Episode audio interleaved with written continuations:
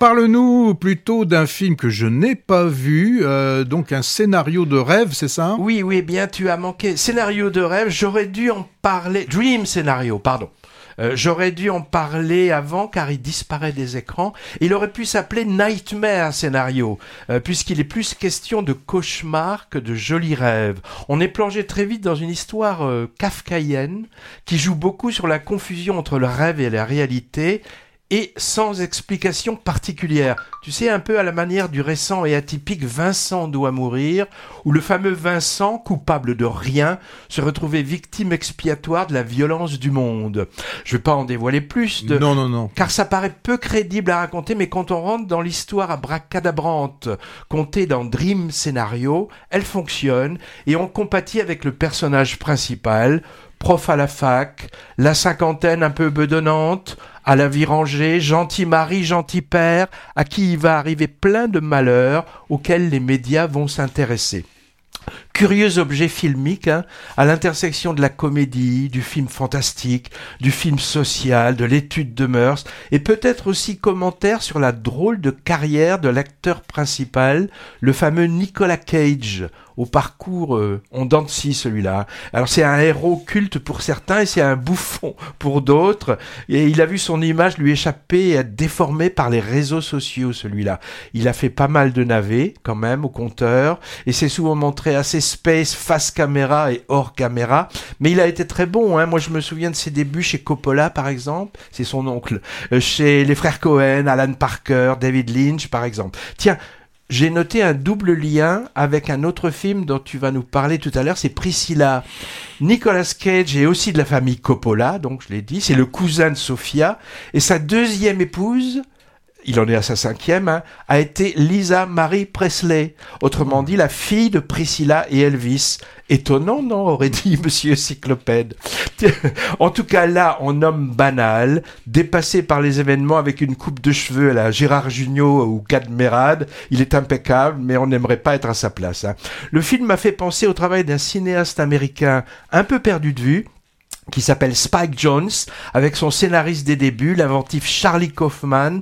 Je pense à Dans la peau de John Malkovich ou Adaptation, il y a une vingtaine d'années, et ce dernier d'ailleurs avec le même Nicolas Cage. Je ne sais pas si ça évoquera quelque chose à nos auditeurs. Les films, disons, c'est des films avec un point de départ totalement incongru, loufoque, à partir duquel se bâtit une histoire euh, psychanalytique euh, assez fascinante. Dans le cas de Dream Scenario, euh, c'est le cas, hein, et, on peut le classer ça dans la catégorie des films barrés. Un des grands intérêts du film, c'est sa critique subtile et drôle du cirque médiatique, du monde de la publicité des influenceurs par exemple. Ça donne des passages vraiment hilarants et très acides sur les travers de la société américaine contemporaine et donc sur la, sur la nôtre.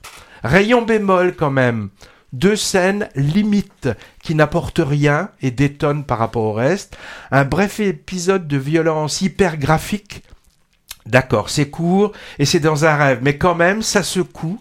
C'est sans doute voulu, me direz-vous, et d'un seul coup, on se dit tiens, tiens, on est dans un film gore. Et aussi une scène de sexe un peu too much, j'en dis pas trop. Elle est pas graphique du tout celle-là, hein. euh, les protagonistes restant habillés. Elle est plus auditive, voire olfactive et que visuelle. Bon, euh, c'est vraiment un peu trop sur le côté insistant du côté humilié du personnage principal. Bon, je suppose que ces deux fautes de goût sont là exprès pour accentuer le malaise, mais j'ai trouvé ça maladroit. Euh, le réalisateur de ce mélange de genres presque totalement réussi, c'est un Norvégien que tu connais, Patrick, Christopher Bogli. Ça doit évoquer quelque chose. Oui, on avait particulièrement apprécié son film précédent, Sick of Myself plutôt, plutôt radical, hein, et qui désinguait lui aussi les excès des réseaux hmm. sociaux. Ah, c'est le même réalisateur. Oui, oui, oui. Hmm. Dans ce film, une femme cherchait à tout prix la renommée via Internet, alors que dans Dream Scenario, c'est un peu l'inverse. Le personnage voudrait bien redevenir anonyme et qu'on lui fiche la paix. Je voulais faire un petit aparté à propos de ce film. Dream Scenario est un film signé a24. Et A24, t'as peut-être remarqué ça, c'est un laboratoire de cinéma intéressant et qui gagne en notoriété. A24, c'est une petite compagnie américaine indépendante, enfin petite, elle grossit, hein, qui produit et distribue des contenus pour le cinéma et la télé, spécialisé dans les films ou les séries atypiques qui flirtent un peu avec le ciné de genre et qui soutient des cinéastes un peu à la marge. On est souvent dans la catégorie horreur, polar, SF et autres, en version art et essai, on va dire. Alors avec des succès critiques et parfois publics et un noyau de fans. A24, c'est par exemple en 2003 2023, pardon, 9 Oscars, dont 7 pour Everything Everywhere All at Once. Gros carton aux États-Unis, aux États-Unis seulement. Hein. Mais c'est aussi des ratés comme Beau is Afraid cette année, Gamel mérité et boursouflé. Et en ce moment, Priscilla est un film a24 aussi. Si, si. Et, bientôt, Pauvre créature de Yugos Lantinos, Dernier lion d'or à Venise, ou Zone of Interest, qu'on mettra tout ça dans le viseur. Bref, compagnie de plus en plus en vue à suivre, car concurrente sérieuse face aux mastodontes Warner, Disney, etc. Euh, du moins artistiquement parlant. Patrick, tu as pas l'air convaincu, mais pour te convaincre, Lamb, Close, Past Life, c'était A24. Voilà, c'était une petite digression. donc il y a tout, quoi. Oui, la série de Judith Grodesch en ce moment, la série Arte euh, Icon of the French Cinema, c'est aussi A24. Voilà.